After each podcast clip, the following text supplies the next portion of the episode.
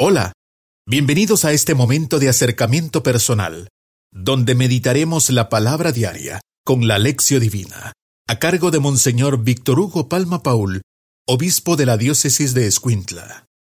Martes 23 de enero.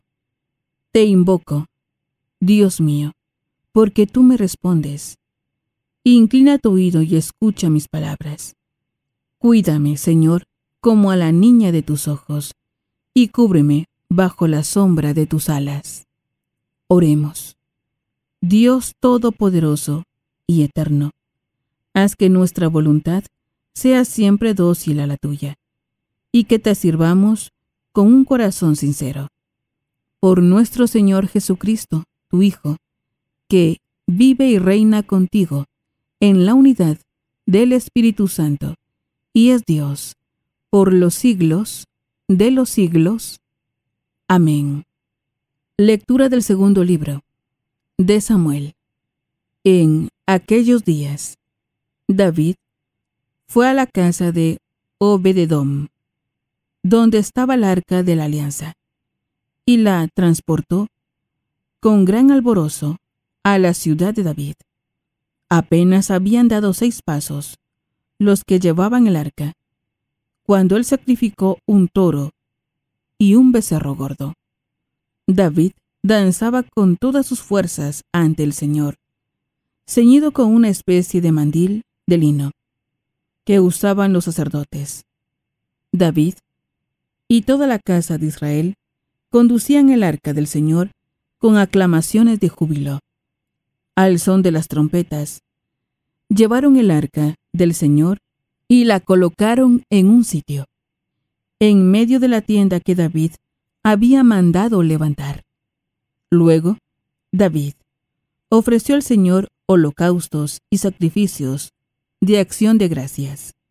Cuando terminó, David bendijo al pueblo en nombre del Señor, de los ejércitos, y repartió a todo el pueblo, a cada hombre y a cada mujer de Israel, un pan, un trozo de carne asada y un pastel de pasas.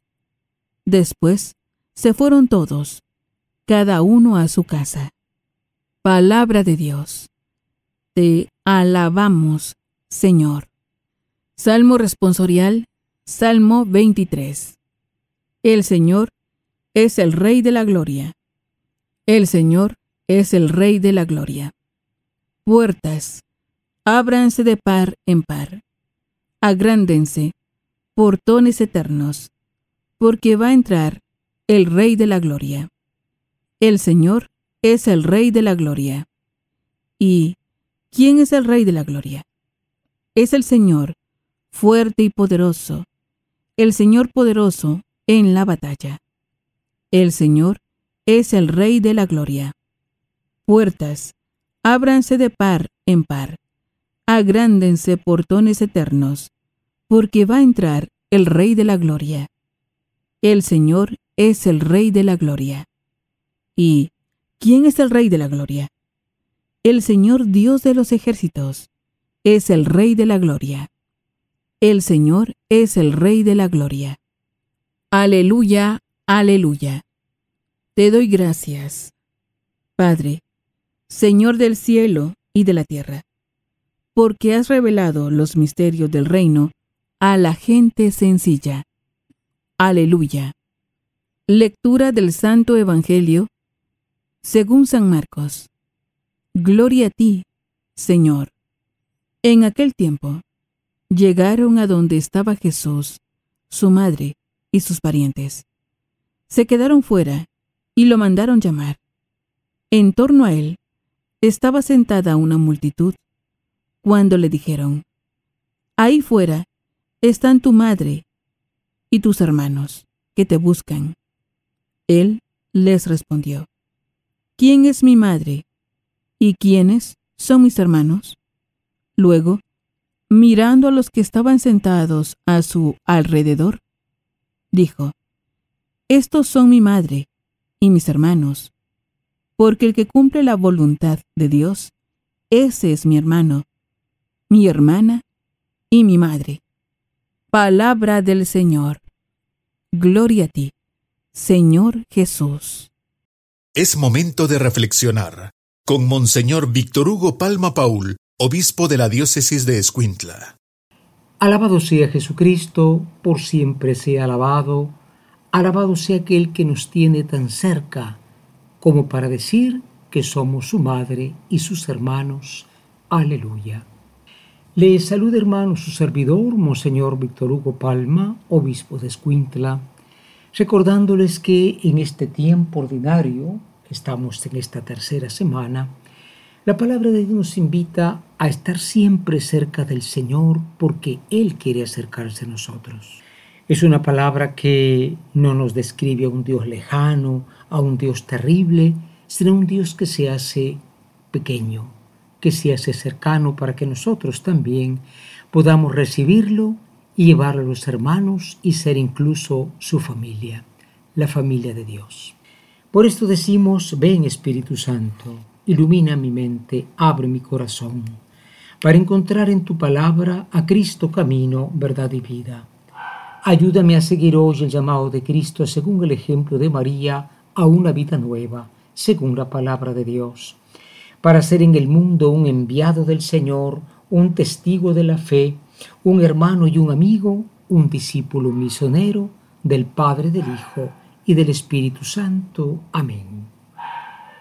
Precisamente de esta cercanía de Dios nos habla, pues, la palabra hoy, una cercanía que con el tiempo se fue haciendo más y más fuerte. Eh, recordemos lo que dicen los santos, ¿no? Dios se ha hecho presente, cercano, compañero de camino de nosotros en Jesucristo. Esto no era así en el Antiguo Testamento. En el Antiguo Testamento la figura de Dios era mucho más lejana y sin embargo Dios tenía una presencia en el arca, en la Shekinah del el arca. La presencia de Dios estaba en esa Aarón arca y hoy se cuenta como David eh, logra recuperar el arca. El arca se había perdido en una guerra y cuando la recuperan, hacen una fiesta y van gozosos de nuevo hacia Jerusalén. ¿Por qué? Porque el Señor cercano al pueblo, el que lo guió siempre en el desierto, ahora estará en el templo. Y es Jesús en el Evangelio quien hace todavía más cercana su presencia en nosotros. Le dicen, mira, ciertamente están tu madre y tus hermanos que te buscan. Recordemos que el mismo argumento de que Jesús no tenía hermanos físicos, hijos de María y de José, es lo que dice la misma escritura, porque ahí se hablaba con la palabra aj, se hablaba de hermanos, como decir los primos, los parientes. Y bueno, no, no caigamos en confusión. También nosotros decimos hermanos en la comunidad, en la parroquia, pero no somos hermanos eh, carnales, por así decirlo. Lo mismo ocurre en este lenguaje antiguo. Lo cierto es que cuando Jesús le muestran o le avisan de su madre y su hermano, dice, estos son mi madre y mis hermanos, viendo a todos los que estaban alrededor, los que cumplen la voluntad de mi Padre, ese es mi hermano y mi hermana y mi madre. O sea, hay un camino, hay un camino para acercarnos a Dios, y ya decían los santos, la Virgen María concibió carnalmente a Jesús, es la madre carnal de Jesús. Nosotros podemos ser su madre espiritual cuando lo tenemos y lo damos al mundo. Preparémonos a la meditación. Nos preguntamos hoy, ¿esta cercanía de Dios realmente la, la aceptamos, la contemplamos? Hay quien prefiere un Dios, como decimos, de lejos se ven los peligros, de lejos se ven los toros, mientras Dios está más lejos pues yo estoy mejor. Esto me lo decía una persona que había evitado muchos años eh, siquiera acercarse a la iglesia. Es que yo siento que, que Dios como que me va a pedir algo. Y sí, al final le pidió, pero Dios comienza pidiendo y termina dando. Y no es dinero, ¿eh? como hacen las sectas evangélicas. No, Dios comienza pidiendo la conversión. Nosotros, segunda pregunta, ¿Estamos dispuestos a ser como esta familia de Dios? La madre, los hermanos que dejan, que dejan la presencia de Cristo en el mundo cuando estamos con los demás. o nos dedicamos a dejar el mal, eh, a dejar el egoísmo, la mentira? ¿Damos Cristo al mundo o le damos lo contrario, el mal que aleja de Dios? Preparémonos a la oración. Hoy en la oración queremos nosotros, hermanos, pues proponernos de todo corazón dirigirnos al que al que está cerca, tan cerca que nos hace su familia, y le decimos, oh Cristo, te damos gracias. No sería por la carne y la sangre, pero nosotros sí podemos. Señor Jesús, ser tu parentela, tu casa, madre y hermanos tuyos, cuando como María y como todos los santos, recibimos la palabra en nuestro corazón y la damos al mundo. Gracias Señor Jesús, porque a través de nuestro humilde medio, puede seguir llegando para que haya muchos más hijos de Dios.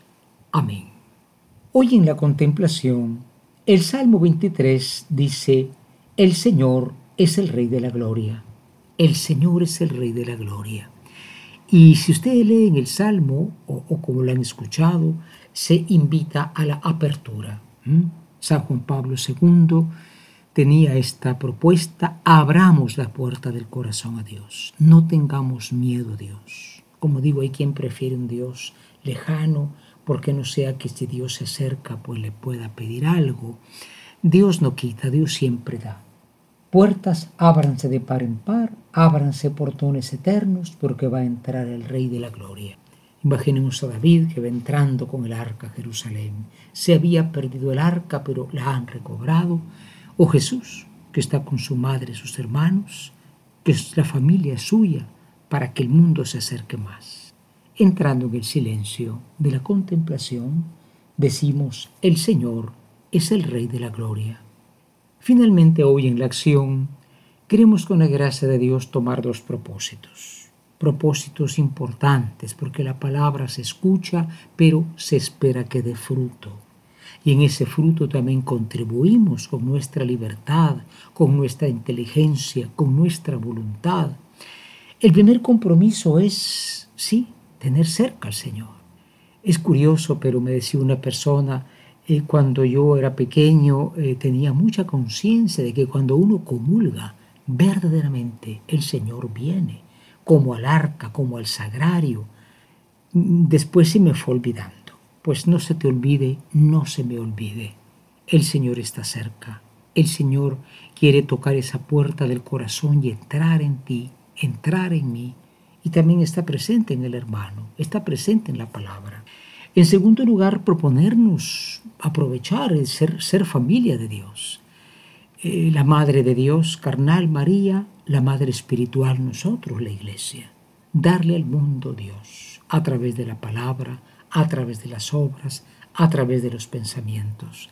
Que Dios nos falte a través de esta familia humilde que somos nosotros. En este año del Congreso Eucarístico Nacional decimos infinitamente sea alabado mi Jesús sacramentado. Hemos tenido un acercamiento personal, meditando la palabra diaria con la lección divina, a cargo de Monseñor Víctor Hugo Palma Paul, obispo de la diócesis de Escuintla. Ha sido un gusto acompañarlos. Muchas gracias. Hasta pronto.